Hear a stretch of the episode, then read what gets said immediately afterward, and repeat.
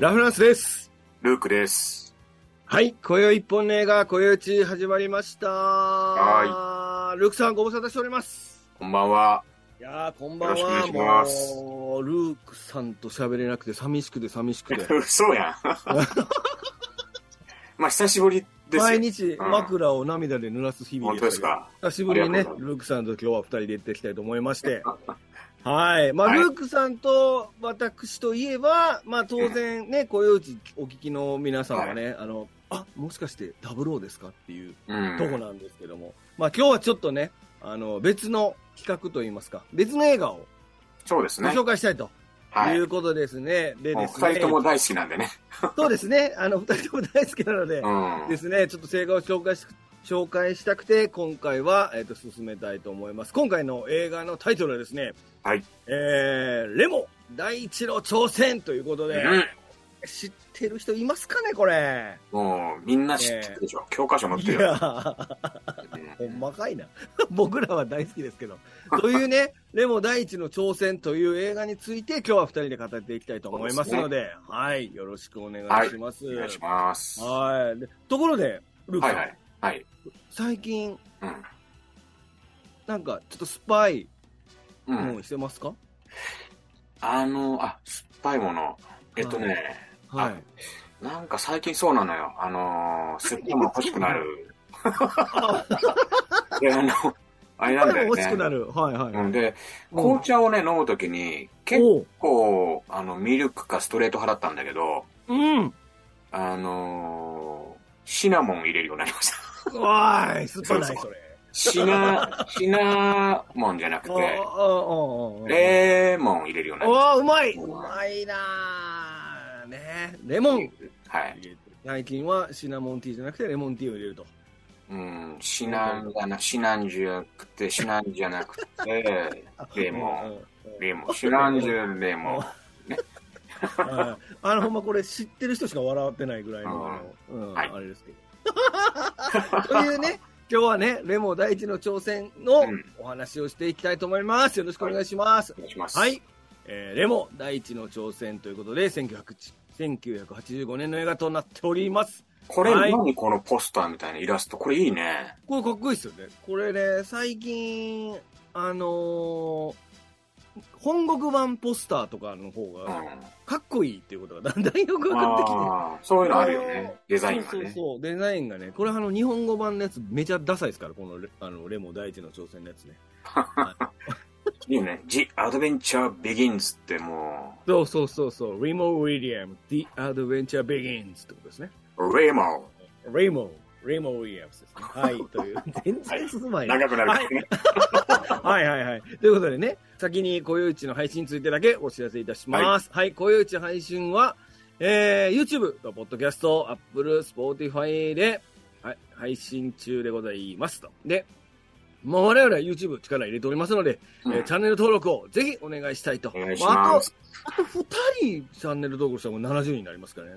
すごいですね。もう、そしたらもう見え破てき竹の勢いってやつですね。そうそう、YouTuber まであと930ってことで、わあ、もうだいぶ近づいてきた。はい全く見えませんありがとうございます。ありがとうございます。ということでね、あの、誰が70万目になりましょうかもう早もがちですよ。あの、ねチャンネル登録をお願いいたします。はい。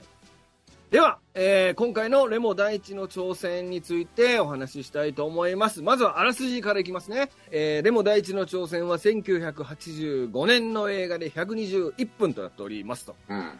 えーニューヨーク市警察の刑事サムはある日、謎の組織に別人に仕立て上げられ、レモ・ウィリアムスという新しい名前を与えられた。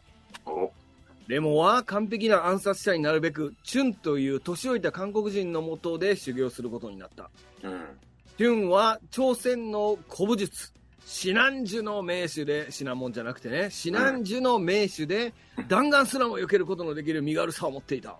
うん。レレモは修行の末、シナンジュを体得。そんな彼に早速組織から命令、組織から指令が下るというね、こういうあらすじになっておりますね。なんかこういううん展開ってアメリカドラマでよくありますよね。ああ、うん最初にね。なんか、なんかその、まあちょっといろいろ、これはまあこれでオリジナリティあるんだけど、うん。なんか、敏腕刑事、マイケル・ロングがマイケル・ナイトになるナイナイトライダーとかさ。あの、はいはいはい。なんか刑事が、はいあと、なりますね。あれもそうでしたね。うん。バイオニック・ジェミーなんかも、まあちょっと死ぬんじゃないけど、はいはい。あれ元テニスプレーヤーの女の子が事故で重傷ではいはいはい。改造されて、まあ正義の味方みたいにとかう、ーん。デトロイト死刑のアレックス・マーフィーがロボットになるとか、それロボコップね。あうんあとまあうん仁義仁義なき戦いでさ、お、おあのうん子供の土産を買ってる最中に殺されるね、うん。あの酒井哲也っていうのを演じた松方弘樹が、はい。仁義なき戦いの頂上決戦で、はい。今度藤田翔一となって蘇ったりとはいか、それはただ単に別の役で出ただけです。うん、で、まあ、さらに、さらに言うとあれよ、もう仁義なき戦いの完結編では、はいはいはい。一岡組の組長の一岡照吉で出てくるからね。おー。うんなるほどで、こういうのは結構あるよね。うーんまあ最後のちょっと違うか？うんちょっとね、さっきのはもうカットなので、僕全然話変わってると思いますね。あの、本本放送では。あとまあ、銀河遊伝説で言うと、ああ、もうカットです、カットです。はい。みんなまで言えんか。はい。というね、まあ、いわゆるその、元々の身分が丸ごと上書きされて、なんかスペシャリストとして養成されるっていう、アメリカドラマとかによくある、よくあると言いますか、まあ、これまで何回もそういうのでね、うんまあ、まナイトライダーとかロボコップとかそうですよね。そうですね。いうまあ、フォーマットとしてはあるよね。フォーマットとしてあるパやつですね。うん。はい。というね、あの、あらすじになっております。はい。えー、これは監督、ガイ・ハミルトン。そして脚本がクリストファー・ウッド。うんえー原作がリチャード・サピア、ウォーレン・マーフィーとなっておりまして、で制作がラリー・スピーゲル。で、音楽がクレイグ・サ、この音楽いいんですよ。クレイグ・かっサファー。こいいね。うんかっこいい。で、撮影がアンドリュー・ラズロというね、うんスタッフになっております。はい。ねうん。えもうだから、その、ムーンレイカー、007でいうムーンレイカー以降、はいち。ょっとロジャー・ムーアが引退をやっぱずっと考えてて、あの、自分うんうんうんのおじいだからね。はいはいはい。で、やっぱ制作陣は次なるその連続作品っていうかね、うん。まあちょっといろいろ検討してたんだよね。うんうんうん。だからその、当時ね。ううん、だその、だから本当はもっとね、あの、先にこう、ロジャー・ムーアが辞めたら、うん。もっと前倒しでやってたのかもしれないけど、うんうんまあ、結局ね、あの、ある程度続投したから、うん。うん。あの、美しき獲物たちみたいなのと一緒なのかな。そうですね。うん、なんかそういう感じで、あの、制作陣が割とダブロそうです。ーのね、あの人を集めてて、うんでも脚本がね、うん。あの、ムーンレイカーとか、まあ、次に出てくるのかな？うんうんうんうん。そうですね。まあ、要は僕らが今回これをチョイスしたのには、ちゃんと理由があるということですそうだよね。う。うんーん、はいはいはいはい。ですね。まあ、プロダクションノートですね。これ、ちょっと、まあ、ルクさんがさっきおっしゃってたことですけども、まあ、原作は、まず、リチャード・サピア、ウォーレン・マーフィーによる小説シリーズとして、もう、現在までに150冊以上刊行されているという、うんあのーベストセラーですよねねデストロイヤーと呼ばれるシリーズだそうです。はい。で、まあ、これを、いわゆるその制作会社のオリオンピクチャーズですね。オリオンピクチャーズがこの映画を、まあ、労働階級のジェームズ・ボンドを作り出すシリーズの最初の作品として、えー作ろうと思ったと。で、そこでさっきルルークさんがおっしゃってたように、そのいわゆるゴールドフィンガー死ぬのは奴らだの監督、ガイハル・ミルトンと。うん。そして、ムーンレイカー私を愛したスパイのクリストファー・ウッド脚本という、いわゆる僕らが一番今までずっと慣れ親しんでいる、うん。ボンドシリーズのベテランに制作を依頼して作られた映画。うん。ですはい。で、こちらの映画ですけども、まあ、アメリカでは、えー85年10月に公開されました。で、まあ、されたんですけども、えーまあ、これはあの、みんな、し大好きな人はみんなご存知のように、もう強行的に惨敗しまして、うん。そうだね。はい。えーっと、1500万ドルの制作費に対して1439万3902ドル。まあ、細かい。まあ、もう、もうちょいでトントンやったんね。もう、いや、あいや、赤やろ。こんなもんトントンって言わへん。はい。制作費さえもどう取れてないというこうとですね。ん。ということで、1439万3902ドルの興行収入細かいな。うん。上げられなかったということで、まあ、これは、あの、歴史に残る大惨敗とうん。いう、あの、映画でした。ということですね。ねはい。まあ、これがなんで今日僕らが紹介したのは、まあ、後で僕ら二人の熱い思いが聞と思いますからね。まあ、それは後ほどということそうですすね。はい。でも153作プラス、その新デストロイヤーで4作ぐらいあるのかな。だから、あ、すげえ。すごいね2019年まで続いてて、うん。これ連続もだったらすごかったけど、ね。まあ、第一の挑戦だけだっていうのって、これね、あの、うちの会社が出した商品に似てるんだよね。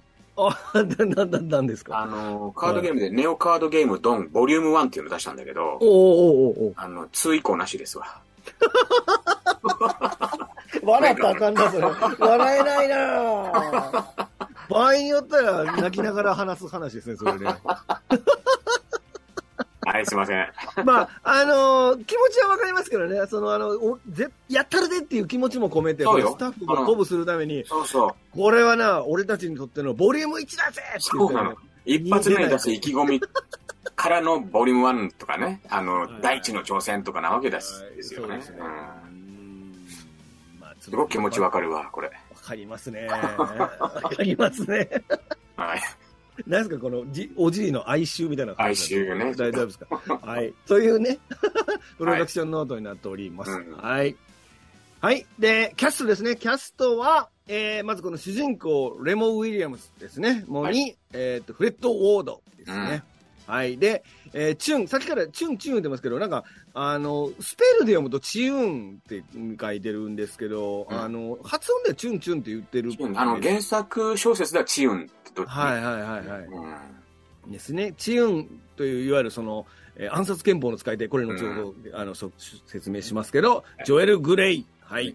そして、えースミスに、えーウィルフォード・ブリムリー。そ、そして、えーフレミング少佐にケイト・マルグルとはいいうはいキャスティングになっております。まあ、これは、あのまあ、誰？って感じのキャスティングだと思うんですけど、今の、今の人が見たら、こういうキャスティングですね。はい。はい。で、えー、まあ我々としては、まあこのちょっとフレッド・ウォードとジョエル・グレイ、あの、レモとチューンに対しては後ほど紹介したいと思うんですけども、ウィルフォード・ブリムリーとケールマ、ケイト・マルグルと、まあそれぞれ有名な映画に出ておりまして、そうですまあね僕、はい。この二人は、こちらですね。まず、ウィルフォード・ブリムリーは、まあ僕らが大好きな、うん流星からの物体 X で、うん。もうこの人って言ったらこれだよね。この人といえばこれですね。この人、ヒゲ、これ生えてませんけど、ヒゲ生えてなくても、ほとんどイメージ変わりませんね、これね。変わらないね。ねただ、あの、あのパソコンを打ってるシーンがあると、はいはいはい。全部があの、なんか感染みたいなの調べてるみたいに見えちゃうよね。これでもあれですよね、僕ちょっとうろ覚えですけど、この人がラストまで生き残る人ですよね、ラストっていうか。ですよね。うん。あーすっげえ眉毛してますね。これルークさんとのの半分ぐらいですか、この眉毛の量。いやいやえ？え、どっちが？俺のあがわルークさんの方が倍多いってことあうんあー、こん、ね、これ欲しいよね。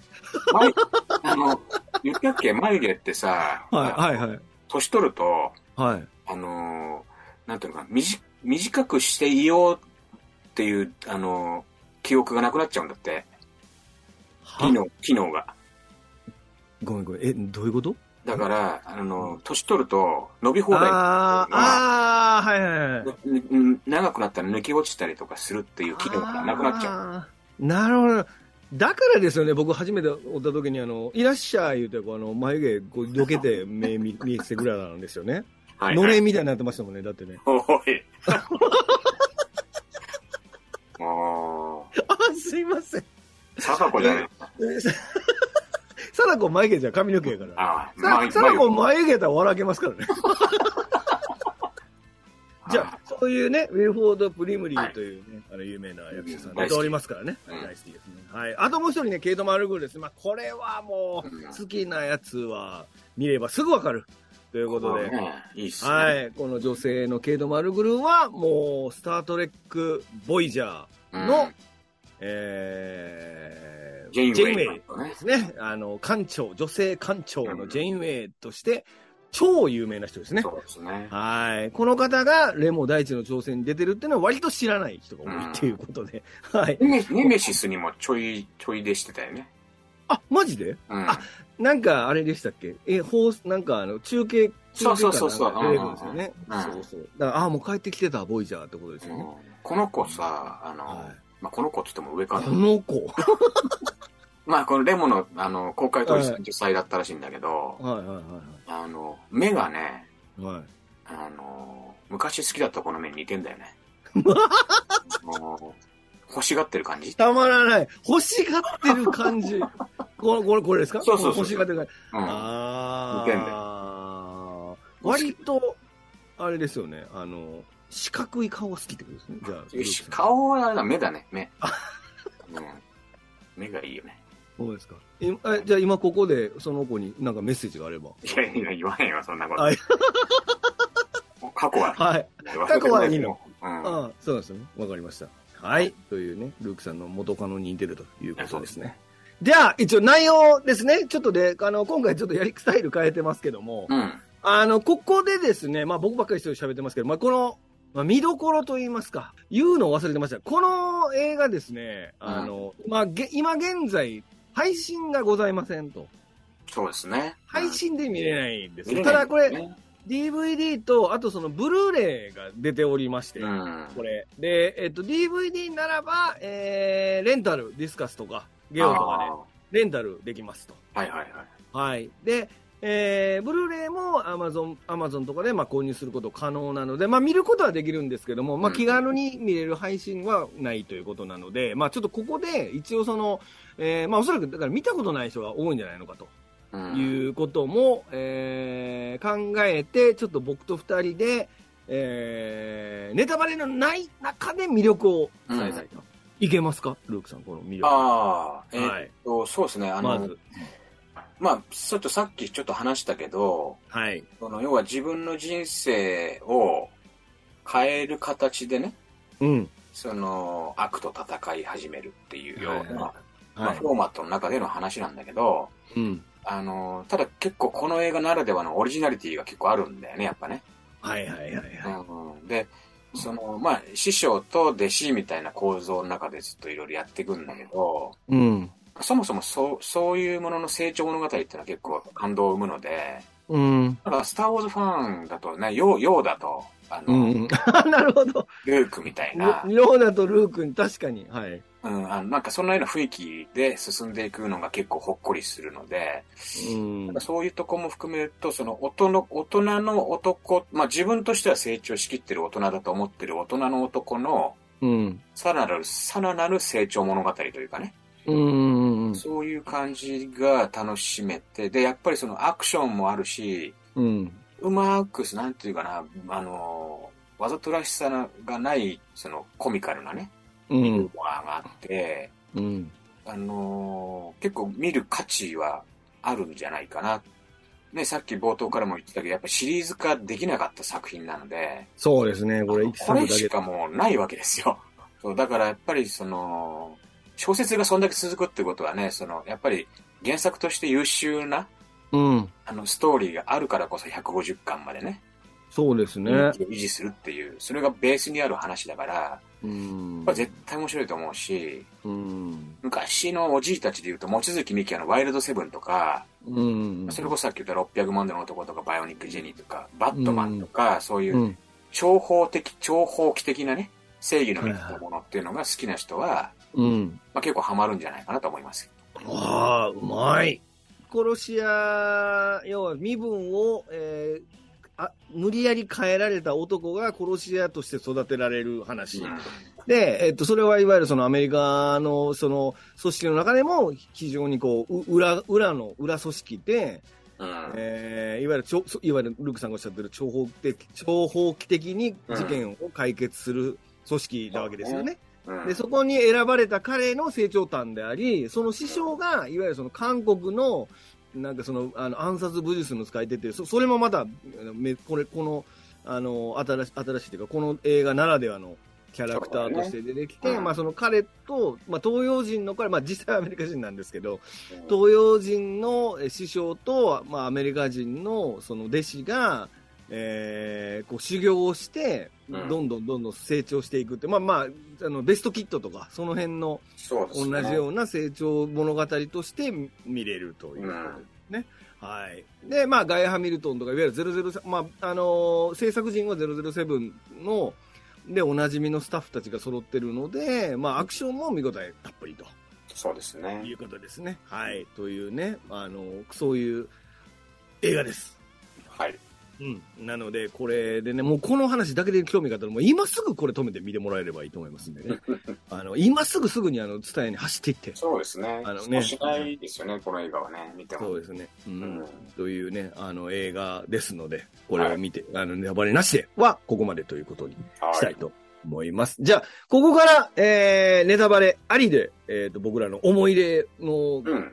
たっぷりに話していきたいと思いますので、はいえー、ネタバレ嫌だっていうことは一回止めてもらって見てからまた見てもらえればいいなと思います。じゃあこれはもう、あの、ネタバレ全然いいよって方もこのまま続きで聞いてもらうということで、うん。はい、ネタバレありに行きます。はい、はいネタバレありはちょっと僕で適当にピックアップしました。まず、うん僕が一番、あの、ネタバレありで言いたかったのは、まずこの、ブチャムクレ俳優、フレッド・ウォードの魅力全開ということでですね、うん。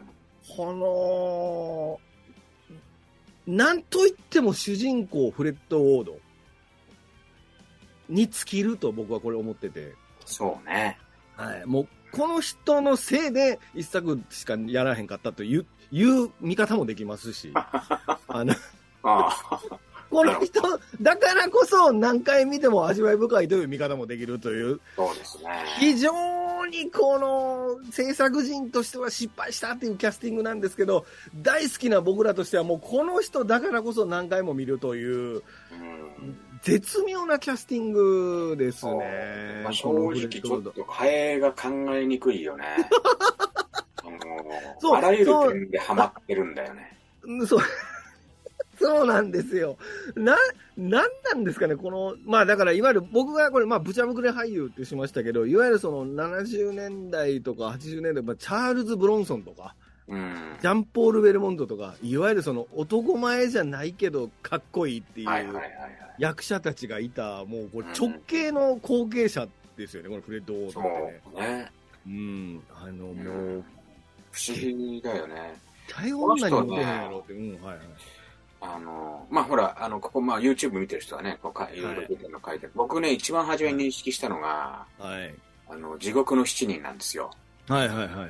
えー、えーっと、そこでもね、ナイフの達人みたいなのやってんだよ。うん、うんうんうん。陸弾戦の専門家みたいな。まあ、銃ももちろん撃つんだけど、はいはい。結構そういうね、その、なん、なんていうかな、あの、あまあ、マッチョではないんだけど、うん。こう、なんと、肉弾だよね。その、だから、うん。あの、し、しなやかな殺しというか、うんうんうんそういうのがすごい似合ってて、うん。やっぱりその、なんかわかんない、その別に美男子とかそういうんじゃないけど、一回見たら忘れない顔だよね。一回見たら忘れない顔なんですよね、なんかね。もうこの、こそれを見て、地獄の七人で見てて、なんとなく記憶残ってて、うんあ、あ、あの人だってすぐわかるう人。ん、わかる。ううんん。なんかすごく魅力がそうなんですよ。詰まってて、なんかね、あの、結構ちょっと前かな、アーマードっていう、は銀行、あの、警備会社がお金盗む、い。はいはあのーあれがあるんですよ、映画が。で、そこの、あの、ちょい役なんだけど、警備会社の社長みたいなので出てくるんですよ。い。でそれ結構ね、晩年なんで、うんうんうん。あのー割とおじいなんだけど、うん。全然か、それもう、どんどん味が、あの、増してるというか、うんうん。あの、スルメ、スルメウォード。まあ、そうですね、スルメウォードですね。フレッド・スルメと言ってもいいかもしれませんけど。フレッド・スルメ、はフレッド・ゲイス、ゲイス、ゲイソー。い。ゲーソーね。フレフレッド・ゲーソーウォードはまあいいや。えっ、と、そういう。いや、本当あの、ほんあの、おっしゃる通り、味わい。噛めば噛めば、噛めば噛むほど味が出る役者さんといいますかね。いやいやいや。この人、ありきですね、もうだから。ありきですね。もう、だから、この人、もう何、あの、これ、だから、整形してるわけですよ、この人。だから、うんその、いわゆる身分、もともと警察官だったんですけども、スカウトされて。だけ取ったからね。ひそう、整形してこの顔かってことなんですよね。あの、な地味な整形ってことですよね。今、髭剃りなんだよね、だからね、結局ね。ヒゲ剃っただけですからね。それもあの、ヒゲ剃ったあの、なんかクリームみたいな、ちょっと残った状態で残出くる。っててたね。うん。どんだけ残してんねんっていうね。あのー剃ったばっかかよ、みたいな。あれ一体誰が剃って、誰が途中で処理やめてんってことですよね、あれね。うんあとなんかあの、修行が終わったから、さっそうと現れるじゃないですか。うん。あのー、何？あそこの、えっと、翔さんのところ、あの、彼女のところに現れる時も、はい。髪ボサボサなんですよね。あの、あの、なんか、身だしなみうん。整える気ゼロみたいな。そうね。あんこの、この度。動画の、この動画のがまんまですよ。もうぼいつも常にボサボサなんですけど。うん。久しぶりに見たらめちゃめちゃかっこよかったですよね。なんかもうこのラフな感じ、ボンド風味ゼロっていうところですよね。結構、あの、うん髪型がこう、でも髪の毛がうん、多いの珍しいからね、そもそも珍しい。そうそう。だからこれ今 YouTube でね、いや、そうですね。まあフレッド・ウォードはまあ42年生まれの役者さんなん、アメリカの役者さんなんですけども、えー、まあ主な、えー、作登場、主な作品としては、ライトスタッフ、83年ですね。で、先ほどおっしゃった、その、えっ、と、地獄の七人、これもさ83年なんですけど、まあ、そして、やっぱり、まあ、映画、えっ、と、こう、オタク系映画好きにとっては外せないのは、まあ、トレマーズですね。うん。トレマーズにも出てくるんですけども、まあ、これ、一応その写真も YouTube で見ていただければ、あ、シャアップしてますけども、そう、確かに、この人、単発が多いですね。そうだね。髪の毛ね。うん。あの、アルカト年は長いの多い。うんうん。アルカトラズの脱出は若干あったかもしれない。あの、髪はね。ああ、はいはいはい。プリントリストドットと脱出を一緒にするんだけど、うんうんうんなんかその、あの、小賢しさで言うと、うん。うん。結構そのアルカトラズはいい味出してましたけどね。あ、そうなんですか。うーん、早くと、うん小賢しい。そうそう。いいよ。そうですね。なんか、やっぱ主役っていう感じじゃないんですよね。なんか脇で光るタイプなんですよね。そうですね。うん。うん。で、この人が主役っていうのは、後にも先にもこれだけちゃいますか？多分。あーまあ、トレマーズとかはもうほぼ、うんまあ、ほぼ主役セッセットで主役級だセッけど。トで主役。もうトレマーズのフレッドオーダーも最高ですからね。うん。いいよね。もう。いい、もう最高です。仲良さそうだでもね、僕らが見てるトレマーズのフレッド・ウォードはレモだと思って見てますから。そうかもしれないね。そう、そこがあるんですよ。やっぱちょっと僕らの思い入れ成分で思い入れがねトトレマーズのフレッド・ウォードがもうかっこよく見えてしまうっていうところありますからね。はい、そうですね。まあ、このフレッド・ウォードはね、ちょっと今年の5月に亡くなってしまいまして、うーん、ちょっと残念なんですけども、そうん、いやもうこの役者さんが主役っていうのが全てですよ。もう失敗も成功も全部この人のせいってことですよね。うーん。そうね。派手ではないからね。派手じゃないです。かっこいいですけどね。派手じゃないですね。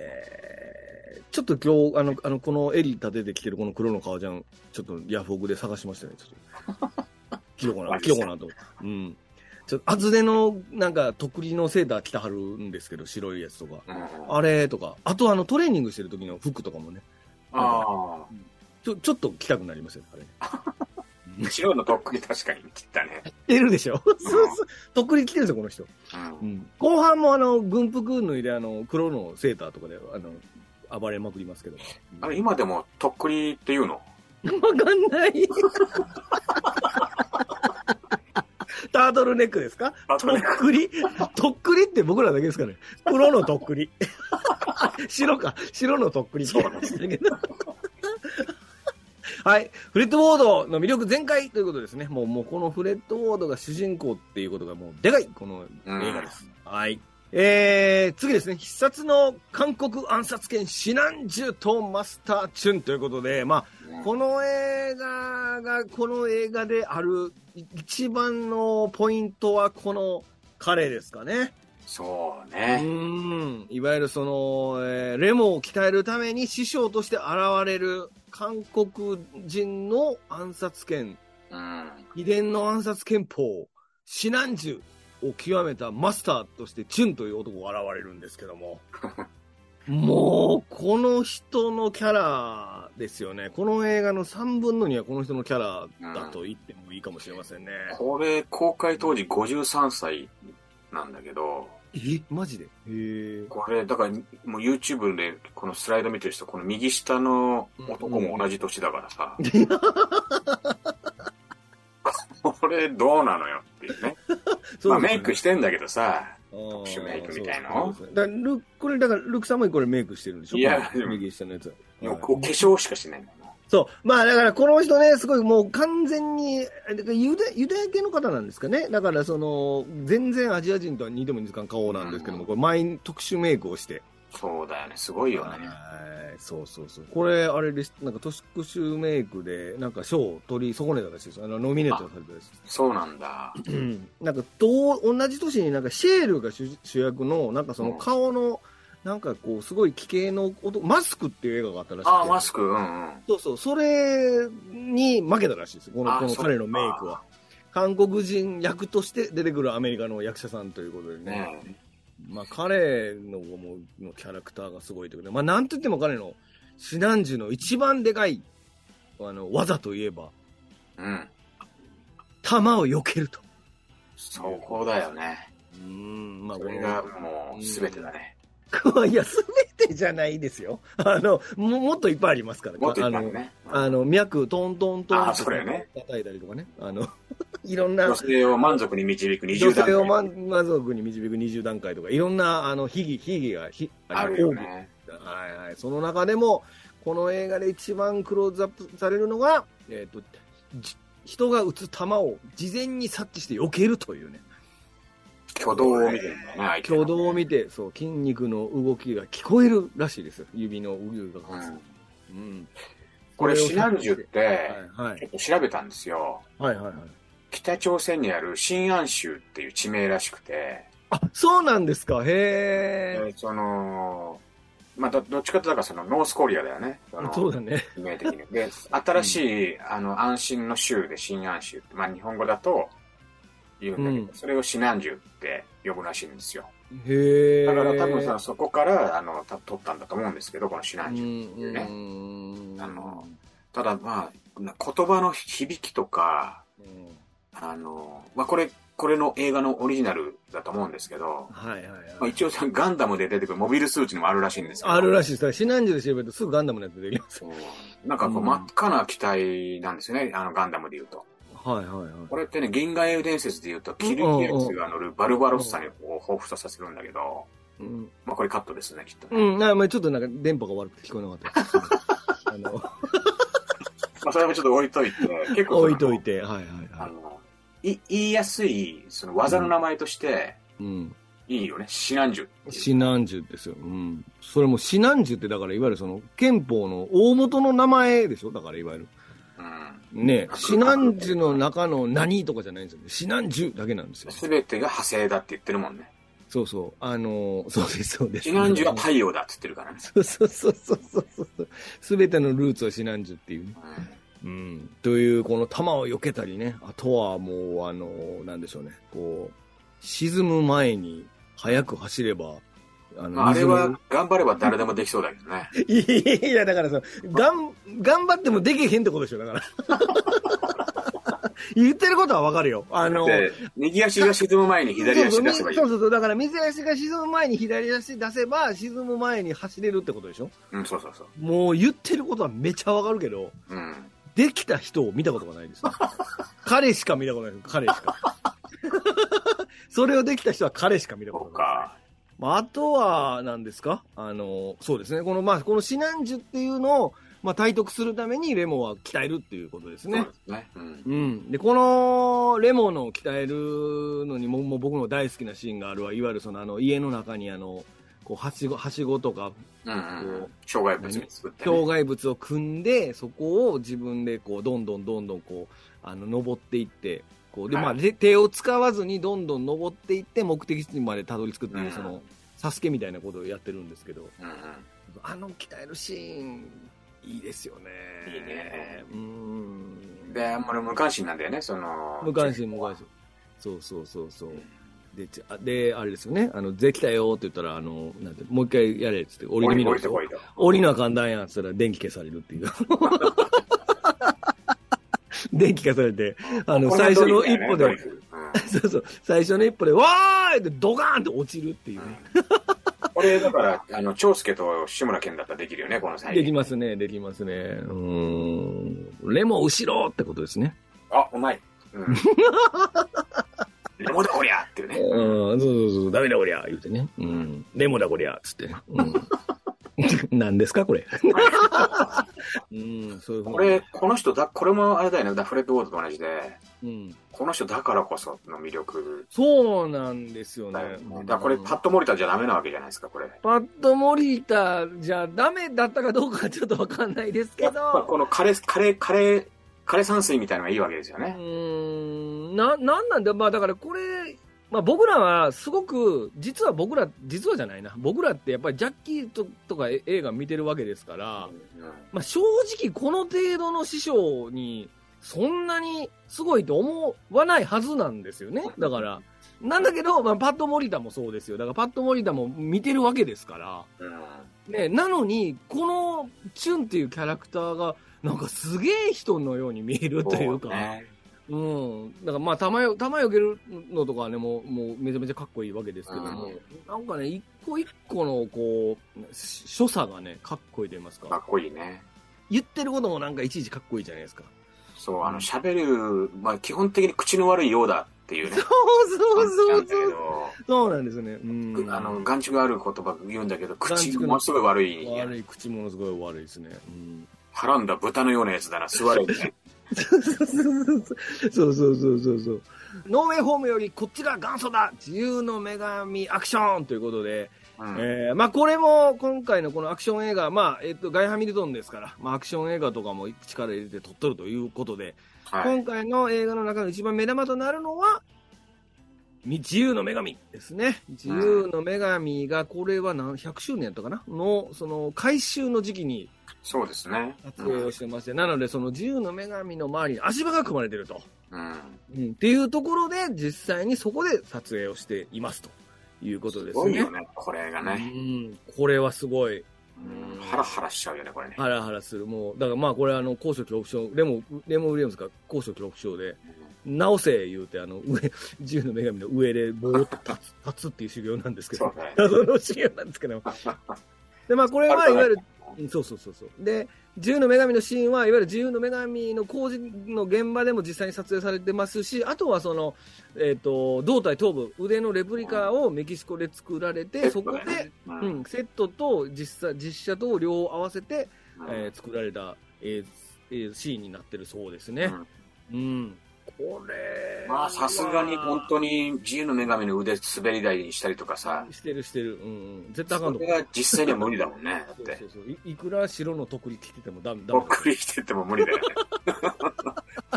とくり着てるでしょ、白の。いける。なんか自由の女神はいが、はいはい。あの、出てくる映画って結構あるじゃないですか。あるある。うん、まあ、だからそのノーウェイホーム、スタスパイダーマンはまあニューヨークがね、舞台だから、そうそうそう。あれですけど、X メンなんかもね、マゴニートの、うんうん、あの、光線を設置されて、うんうんうん、中でこう戦ったりするじゃないですか、こう。はいはいはいはい。とか、あと、まあ、印象残ってるのってだ、あと、まあ、猿の惑星とかはね、オチであれですけどそうです。落ちてそうですね。うん。まあゴーストバスターズ2で歩いちゃったりとかね。うんうんうんうん。あと、まあ、だから、あの、なんていうの、デザスターものだよね。インディペンデンスデーとか、うーん。ロバーフィールドはもう、クローバーフィールドはね、クローバーフィールドの自由の女神はすごいショッキングですもんね。すごいよね、く首ちょんぱ。そうそうそうそうそうそう。そうですね。結構ね、うん僕が一番好きなのは、やっぱ、ゴッドファーザーパート2の、はいはい、冒頭だ。イタリアから移民船がね、ニューヨーク到着するんですけど、はいはいはいやはっと着いたっていう象徴。い。出てきますね。いや、あれいいシーンですね。音楽がね、やっぱすごく、い移民の曲っていうのが流れてるけど、あ、で、いや、歌ってもらっていいですか？チャラララララララララパラリャリャリャンチャラララララララ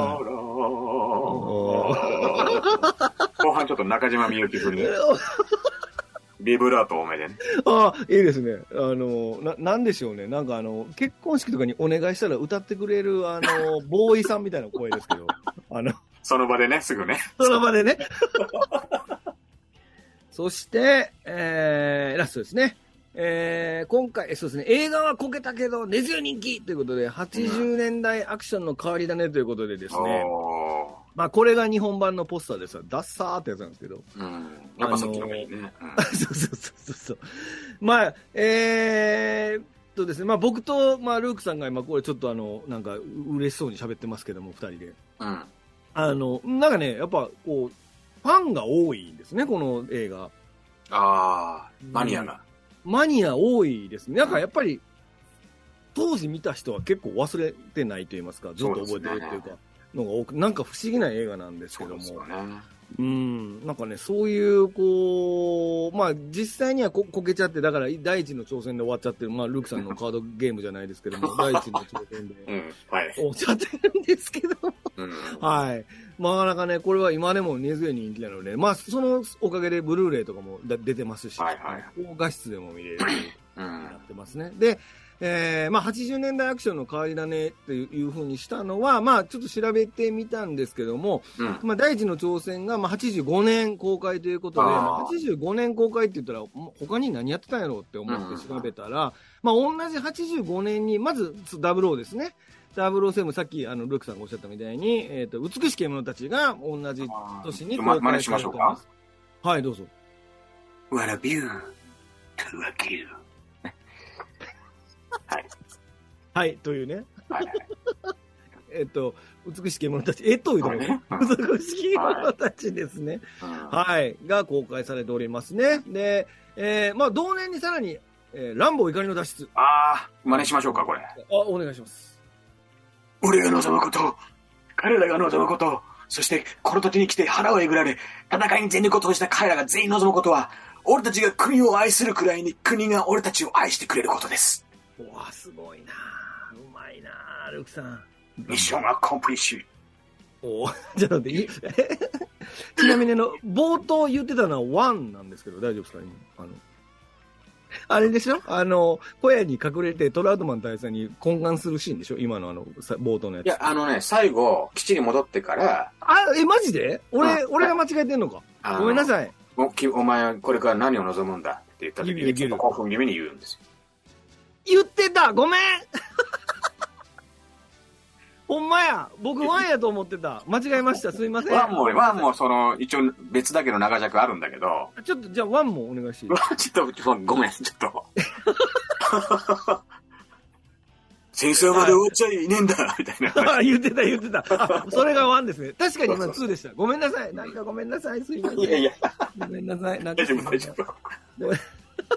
まあ別にあの、というね本題じゃないんで。ランボー、全然 ランボーの話で盛り上がってもしょうがない。ランボー怒りの脱出そうねです。うんはい。同年公開ですわ。で、翌年が、えーもうコマンド、あの、としては常か。